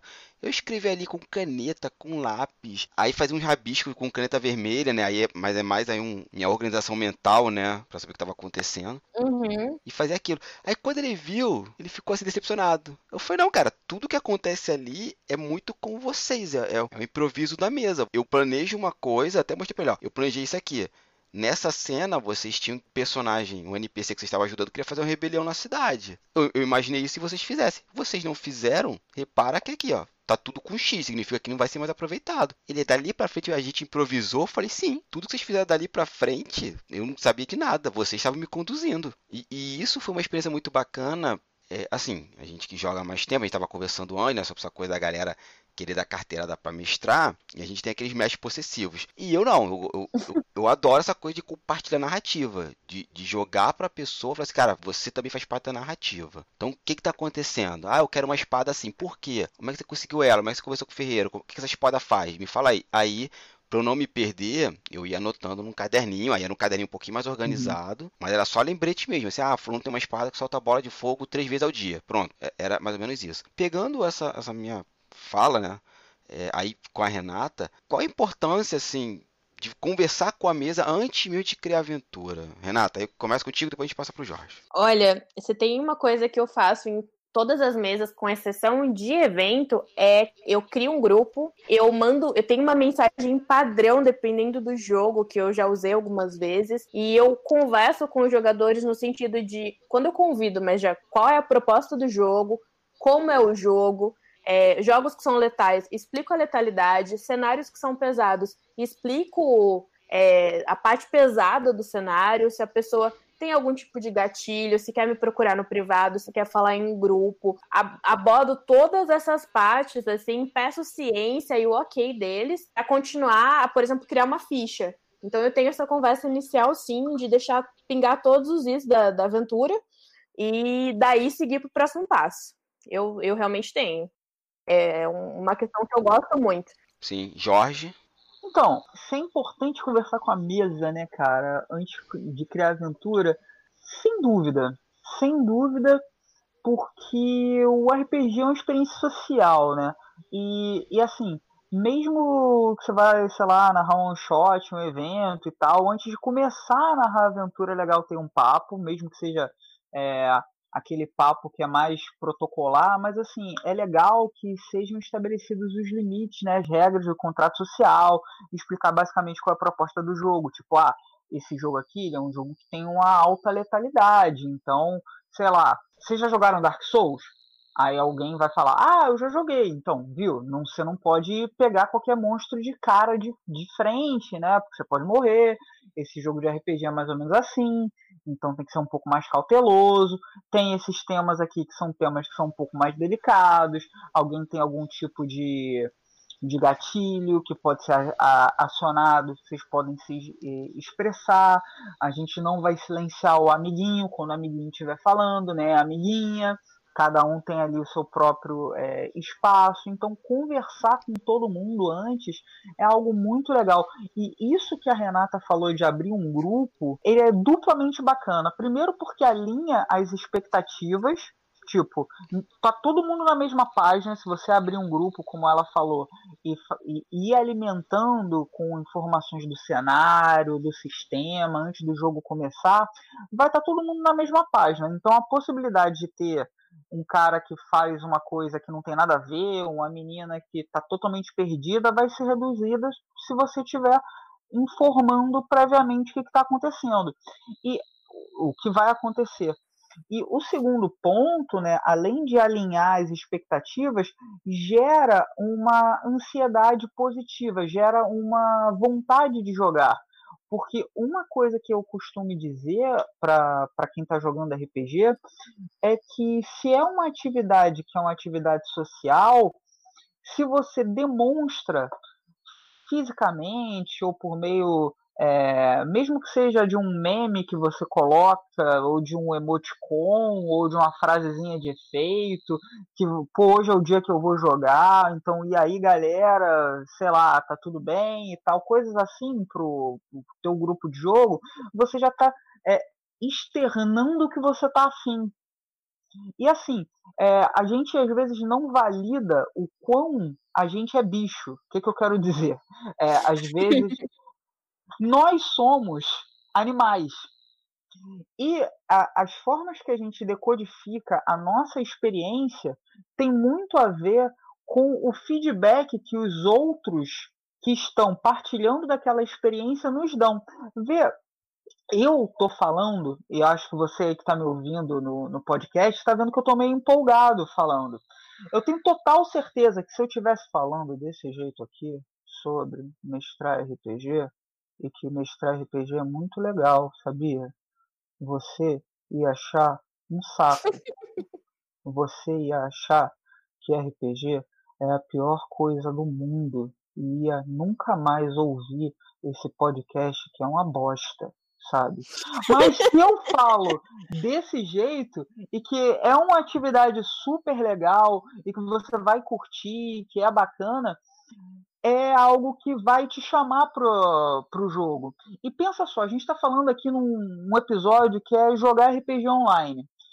Se eu não fizer isso, se eu estou jogando online, e a gente sabe que quando a gente joga online, a gente tem muito menos feedback do que no presencial. No presencial eu consigo ver o, o corpo todo e não apenas a face de alguém, por exemplo. Então eu sei se a pessoa está com a, o braço cruzado, se está batendo na mesa, se está tremendo a perna, então, você precisa dar mais é, feedback para colocar todo mundo bem engajado com o jogo. Então, eu acho isso uma coisa muito legal, muito bacana. E é uma coisa que é bem, bem legal também nesse papo de que tem que ser feito né, antes né, da, da aventura. E, é. e outra coisa que eu achei legal que o Hamilton falou sobre escudo de mestre, e a Renata falou também de trilha sonora. É, essas coisas que podem parecer cosméticas, na verdade, eu não vejo como algo que é puramente cosmético, porque olha só, você quando é mestre, você também tem que ter feedback positivo, você também tem que ter reforço positivo, né? Coisas que vão te dar um retorno que você está curtindo aquela coisa. Então, pensa comigo. Vou fazer aqui uma uma comparação, que é uma comparação que muita gente já, já deve ter tido, já, já deve ter esse tipo de, de coisa. Ah, eu vou sair com alguém no final de semana. Ah, eu vou escolher a roupa. Ah, eu vou escolher o perfume. Ah, vou escolher qual lugar. E essas coisas todas que estão tudo antes do dia que você vai sair, e eu acho que está todo mundo meio que na, nessa piração, nesses tempos de pandemia, está todo mundo querendo sair né, do, do, isolamento social, mas essas coisas todas vão construindo aquele todo clima prévio que vai te colocando pilhado para a saída. Então, escolher a trilha sonora, levar ali o kit de dados da sorte diferente, ou então escolher os mapas, os props, as coisas que você vai colocar, o escudo de mestre, a coisa toda diferente e tal. Todas essas coisas são importantes ali para a experiência. Para o online, quais as imagens que você vai compartilhar no Discord, para, por exemplo, ó, vocês chegaram, por exemplo, na Floresta Tal, chega e coloca ali uma imagem, ou entra ali uma trilha sonora, coisas nesse sentido. Tudo isso acho que são várias ferramentas bem legais que, enquanto você está meio que planejando a aventura, você também vai é, criando aquela expectativa legal para você mesmo. Então, acho que você, como mestre, não tem que se isentar dessa construção de expectativa e encontrar coisas que vão te alimentando e te pilhando para você mestrar melhor aquela aventura que você está criando. É verdade. É, estava falando do grupo também, o que, o que, que acontece muito, por exemplo, comigo? Eu já ouvi muito mestre, muito colega falando, ah, os meus jogadores morrem, ficam reclamando um monte, eu não vou mais mestrar isso. Com a questão da conversa. Na, em mesa minha, em jogos assim que eu mestrei, eu nunca tive uma reclamação de jogador que morreu. Porque, assim, ou, por exemplo, ah, o sistema é letal. Por exemplo, qualquer um que eu mestre são alguns sistemas mais letais. A galera morre feliz, assim, morre rindo, porque comprou a proposta do jogo. Quando essa conversa, esse diálogo não, não atinge muito bem ali o público, aí fica, aquele, fica aquela torta de climão na mesa. É jogador que fica reclamando porque morreu, que não aceita, que começa a assim, duvidar do mestre. E aí, para mim, já perde um pouco a graça do jogo, né? Porque a gente tá ali para se divertir, para compartilhar a história, para viver aquilo. E aí você começa a desconfiar do mestre, fazer isso e aquilo, e reclamar, e fica um negócio complicado. Então eu acho que eu acho que combinado não sai caro e eu costumo levar isso para RPG. Eu, eu passei por um momento nessa mesa que aí foi erro meu de não ter conversado com a galera. Como a galera era iniciante, teve um, um jogador que ele fez um personagem e que nós, não foi só eu, mas todo mundo na mesa entendeu errado a proposta dele é, que ele criou um garoto de 12 anos de idade. Todo mundo ouviu que o personagem dele era um adulto que se comportava com 12 anos de idade. Como se tivesse 12 anos de idade. E, e detalhe, e todo mundo via o personagem dele como esse adulto, que tinha esse comportamento mais esquisito. E quando uma situação lá mágica, é como se via assim. E o pessoal falou assim: ah, vocês estão se vendo como criança. Ele, ah, mas eu já sou criança. Aí a gente, ah, como assim? Ele, meu personagem é um garoto de 12 anos de idade. Aí ficou aquele climão na mesa. E agora? A gente faz. Aí parou o jogo, assim, não, mas você não explicou isso bem e tal, não sei o quê. O que, que a mesa propôs? Assim, ah, fala o seguinte. Ele tem 12 anos de idade e a gente tá vendo a vida da forma dele. A gente estava vendo antes um adulto, porque tinha uma aura mágica nele. A gente enxergava ele é, como adulto, ele se via como ele é de verdade. E agora essa magia acabou, porque tá acontecendo um ato mágico aqui. E ele voltou a ser criança mesmo. Aí eu falei, é, todo mundo pilha? Todo mundo pilha. Ah, mas muito vai estragar seu planejamento. Ih, que se foda o planejamento. Se todo mundo pilhou, é isso aqui mesmo. Anotei, né, para não me perder e foi. E geramos uma subcampanha dentro da campanha principal que novamente foi construída assim, sem planejamento nenhum. Foi todo mundo se juntando e construindo. E uma subcampanha dele, por que, que aquele cara a gente viu ele como adulto e depois virou uma criança tal. E foi muito maneiro, assim, a história que eles construíram, assim, a gente fez tudo junto. É, para explicar esse personagem, e levou um ano para ser explicado, foi do cacete. Um ano? Foi um ano. Como eu falei, Uau. era pra ser um one shot. A gente ficou 18 meses jogando.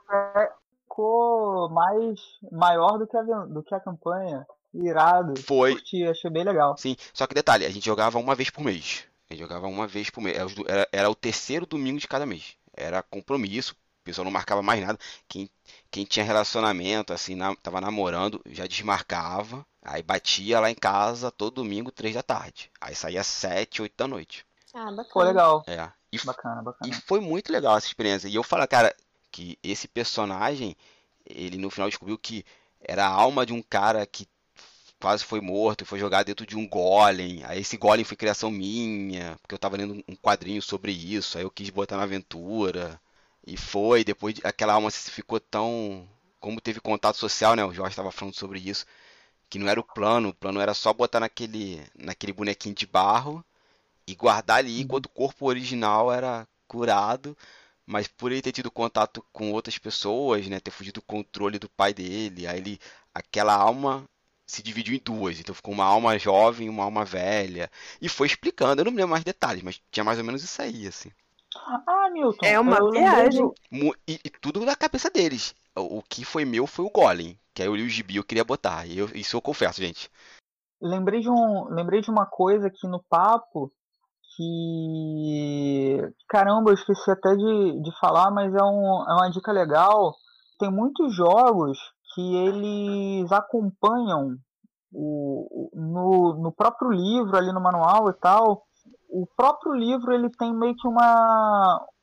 Além de ter uma aventura é, introdutória, e é uma dica legal para quem está começando a mestrar, pegar as aventuras prontas que tem ali no próprio livro, alguma aventura pronta que você pode pegar na internet, ou então que você pode pegar que você acabou de jogar e fazer igual que o, o teu jogador fez, de eu, eu joguei essa aventura, achei essa aventura legal, quero mestrar para alguém, isso é legal, é é uma dica bem bacana, mas tem alguns sistemas que têm é, procedimentos específicos para você criar aventura, tipo o- os jogos que eu escrevo, cada um deles tem meio que uma ficha para criar aventura, que isso facilita. Para criar aventura, você cria só preenchendo ali uma ficha. Tem, sei lá, os jogos da que usam a Apocalypse Engine, né? Tem a ideia dos relógios de frentes e tal. Então, tem muitos manuais de RPG que já acompanham é, meio que não é exatamente uma receita de bolo, mas é uma estrutura para você construir ali uma narrativa. Crônicas RPG faz isso. A gente aqui está dando destaque para jogos nacionais, né? O God Uhum. Save the Queen tem isso também. Então, muitos jogos aqui da cena nacional, os jogos é, brasileiros, eles estão dentro dos manuais, pelo menos os meus jogos, eu também faço isso, é, colocam é, procedimentos para quem está começando a, a mestrar. Então é legal também dar uma olhada nisso, porque às vezes os exemplos que vem ali dentro do próprio livro e até aquele a fichinha de criar aventura pode ser uma coisa que você pode pegar, por exemplo, de um jogo e colocar e adaptar para um outro jogo que não tem aquela estrutura. E eu já vi gente falando: "Ah, eu achei legal, por exemplo, no Encantos, que tem uma fichinha de como criar aventura, e os jogadores foram jogar um outro sistema, um sistema até mi- minimalista, né, lasers e sentimentos, né, que mas eles para criar a aventura eles usaram a estruturazinha que tem ali no, no Encantos para organizar as informações o, os antagonistas a, o início os tipos de finais as coisas assim então acho que é uma coisa legal Então, Renata, a gente está aqui conversando, né? Como a gente mestra, como a gente desenvolve nossa aventura. O Jorge falou bem sobre essa parte não só cosmética, né? Mas do preparativo do mestre, o escudo, trilha sonora. E assim, a pessoa ouviu esse cast, quer jogar, quer mestrar. Você recomenda alguma coisa, Renata, sobre plataforma, biografia? Onde é que a pessoa pode encontrar mais material para mestrar? Aí pode ser tudo, pode ser livro, podcast, YouTube, tá liberado. Olha, a gente, né, tem aí vários podcasts hoje em dia da RPG, né? Tem o- lá o Café com Dungeon, tem o Mystic Podcast, tem o Taverna Cast, tem vários podcasts que, que a galera tem hoje em dia da, da comunidade RPGística que alguns são interessantes. A gente tem muita live de, de, jogos também hoje em dia, né? Jogos jogados em stream, que você fala assim, poxa, eu quero ver aquele jogo rodando, como que é, como que não é. Tu pode assistir um jogo ao vivo ou gravado também para ver. Ah, eu gostei disso, não gostei daquilo, quero, não quero jogar. Como que o mestre faz, como que os jogadores fazem, também é bem legal. É, você tem os livros, né? É, hoje em dia a gente tem livros é, tanto físicos quanto digitais. Um, um, os digitais são um pouco mais acessíveis. A gente tem jogos minimalistas para quem está querendo começar. Assim, a pessoa pega um livro de 300 páginas e fala: Poxa, eu não vou conseguir ler isso para mestrar agora, que é o nosso foco do podcast. Tem um livro aí de meia página. O Jorge tem um, um panfleto maravilhoso que é o EPA, que ele é uma folha aberta assim de jogo. Então, e tantos outros panfletos que tem, de vários tipos de jogos que você pode estar tá procurando. Tem no Dungeonist, que é uma plataforma de jogos de RPG brasileira. Tem o Drive-Thru, que não é brasileiro, mas também tem muito PDF lá. Imagens que eu falei que eu preparo. Tem aí o Pinterest. Alguns jogos têm as próprias trilhas sonoras disponibilizadas no Spotify ou no YouTube. Então, assim, hoje em dia a gente realmente tem várias plataformas que estão disponíveis aí para estar tá procurando. Eu costumo usar mais ou menos essas. É, você falou de livro, Renata. Existe algum livro voltado para mestres? Olha, é, alguns livros têm alguns capítulos muito legais de como ser um mestre. Por exemplo, o Dungeon hoje ele tem um capítulo muito legal sobre a, a, figura do mestre. O Pesadelos Terríveis do Jorge é um jogo que ele se preocupa o tempo todo em falar em como o mestre ele tem que conduzir, assim, no sentido de, poxa, pode ser pesado, poxa, não deixa de ser divertido, conversa com seus jogadores também. É, o livro novo do Tormenta 20 tem toda uma sessão sobre como mestrar jo jogos, assim, é, mestrando pela primeira vez, o que é legal ou não para o mestre. Então, não tem receita de bolo, sabe? Eu sempre acho que é tentativa e erro, mas algumas coisas a gente pode se amparar nisso. Muitos jogos vêm com essa, esse manualzinho inicial, assim, olha, é, você nunca jogou, não tem problema, você pode fazer isso, aquilo. É, o Encantos que eu tô lendo tem isso também. Ele fala assim, ó, ele é um livro que tu pode jogar com mil jogos ou com nenhum. Faz isso, faz aquilo, constrói o um mundo assim, não constrói assado. Então, muitos jogos de RPG falam disso, muitos mesmo. Maravilha. Jorge? Opa, então, com podcast também. É, tem um muito legal chamado Quadrinhos e Narrativas. É um, é, um, é um podcast muito legal, um cara bem bacana, ele costuma falar e se a gente falou aqui de repertório, nosso tem vários episódios muito bons para falar de narrativa. Se você curte aí quadrinho e tal, é um podcast bem legal, recomendo.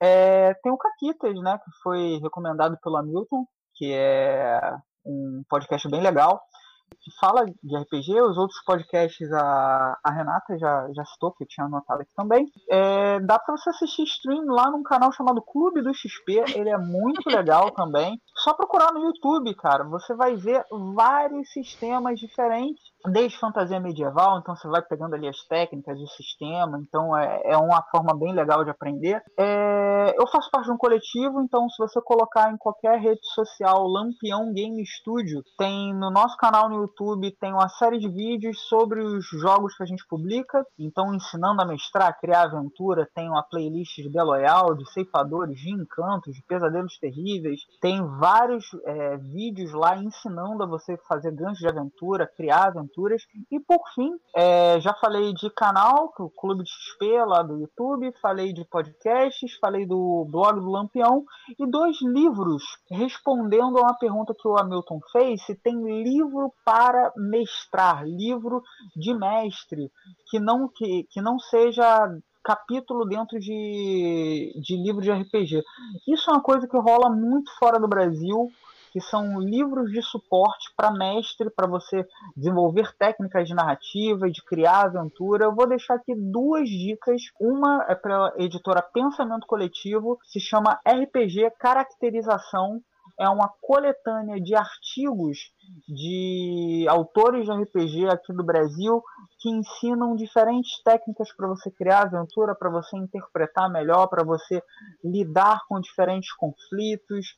É muito bacana, tem tanto físico quanto digital, é só procurar RPG caracterização da editora Pensamento Coletivo. Então, se você já é um mestre experiente ou é um mestre iniciante, é uma dica muito legal. E o segundo é um livro que é da editora Chá, uma editora que me publicou com Magos Lacunares da Torre Púrpura, chamado RPG Indagações. Ele é também uma coletânea de autores brasileiros que fala sobre RPG e que tem técnicas para você mestrar melhor, para você jogar melhor, e tem um capítulo escrito por mim explicando como você pega um manual de RPG e decodifica aquilo ali para você criar aventuras e jogar melhor e mestrar melhor. Então, são dois livros, o RPG Caracterização e o RPG Indagações, que são livros para você pegar em qualquer sistema e tirar mais daquilo ali, mestrar melhor, jogar melhor.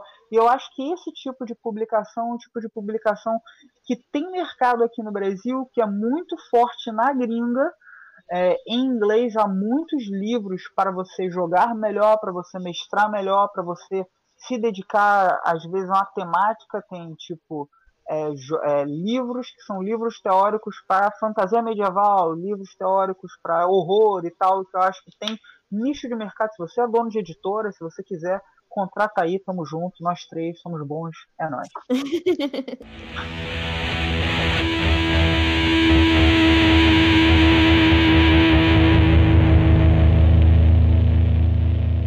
Então, gente, chegamos ao final de mais um quadrinho narrativas.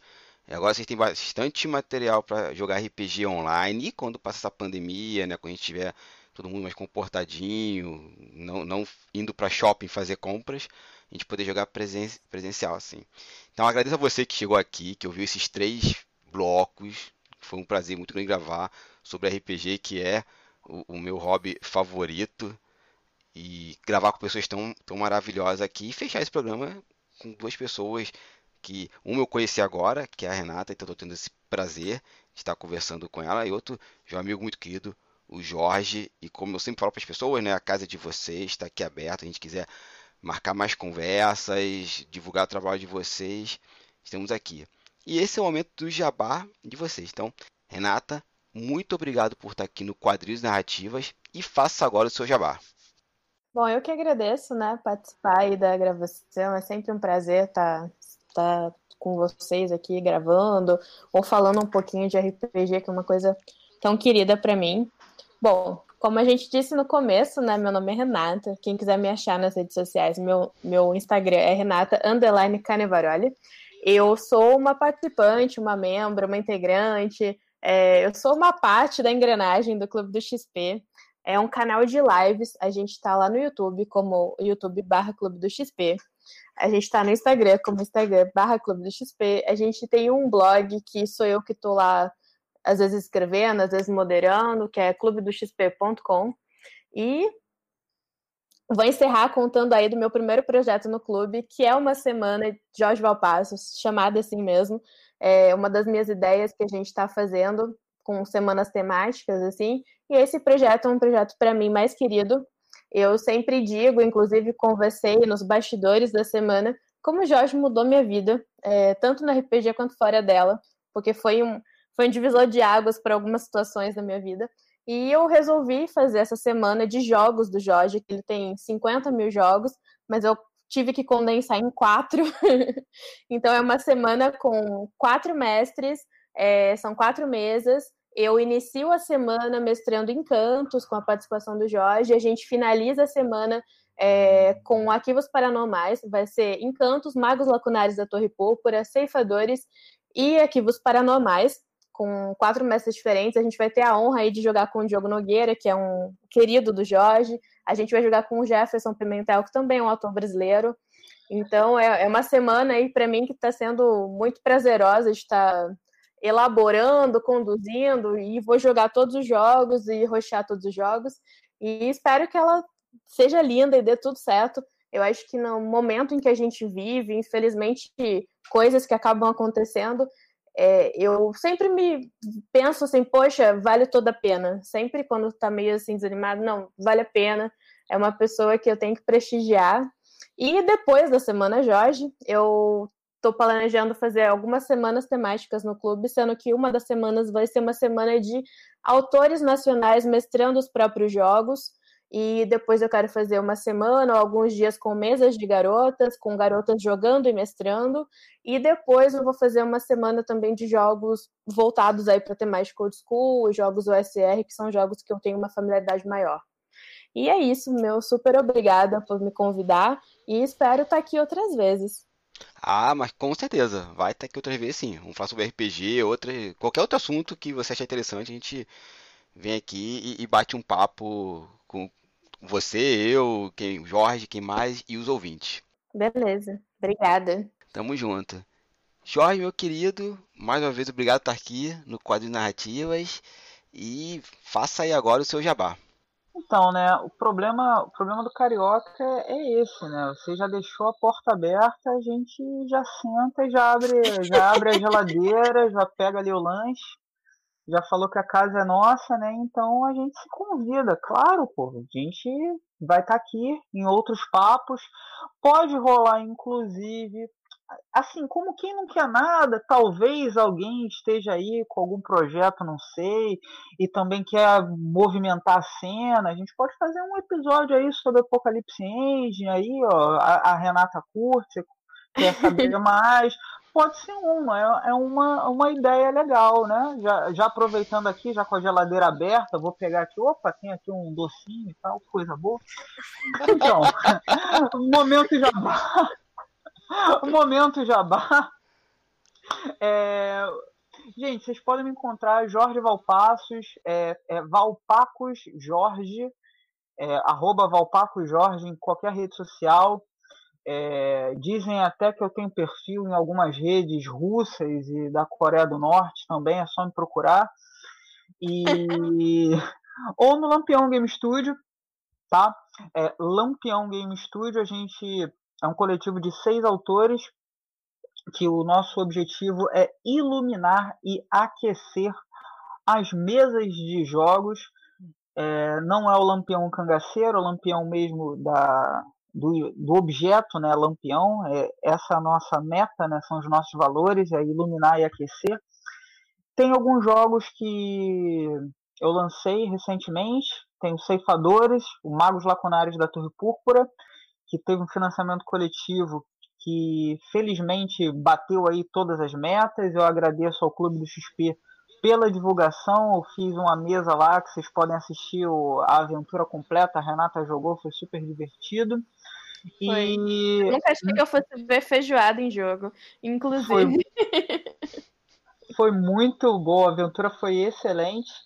E fica aí um, um furo aí para o quadrinhos e narrativas que o jogo ele vai estar disponível à venda a todos a partir do dia 22, segunda-feira, dia 22 de junho. Então, se você não participou do financiamento coletivo, você já pode adquirir tanto o livro físico quanto o PDF, PDF baratinho. Sério, vocês vão ver que é um sistema completo de RPG por um preço que você vai virar e falar assim, meu Deus, é isso? É, é isso aí.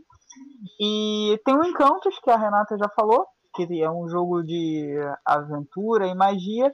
E outro furo é que vai ter um suplemento novo para arquivos paranormais chamado Artefatos de Outro Mundo, que deve entrar em campanha aí de financiamento coletivo nos próximos meses, provavelmente em agosto ou em setembro, provavelmente em agosto, que é um suplemento voltado a itens mágicos de fantasia urbana.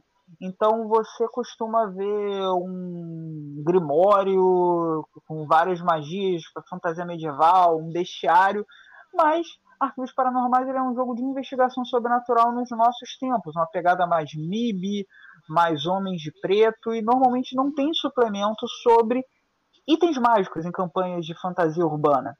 Então é um suplemento que você pode jogar em vários outros sistemas, inclusive, mas que vai ter traquitanas alienígenas, itens amaldiçoados, itens divinos, é, itens arcanos para você colocar na sua mesa de RPG. E isso vai ser um projetinho que vai estar tá aí para os próximos meses, ainda esse ano, provavelmente ali agosto, setembro, talvez julho, mas é uma novidade que você que está ouvindo o podcast está sabendo em primeira mão. Então, siga as pistas se você não conhece Arquivos Paranormais. já dê uma olhada nele e se você já tem o Arquivos Paranormais, é algo a mais. Ah, mas eu não tenho Arquivos Paranormais. Você gosta de Chamado de Cthulhu? É uma possibilidade. Se você gosta de narrativas urbanas, investigação, você vai curtir também.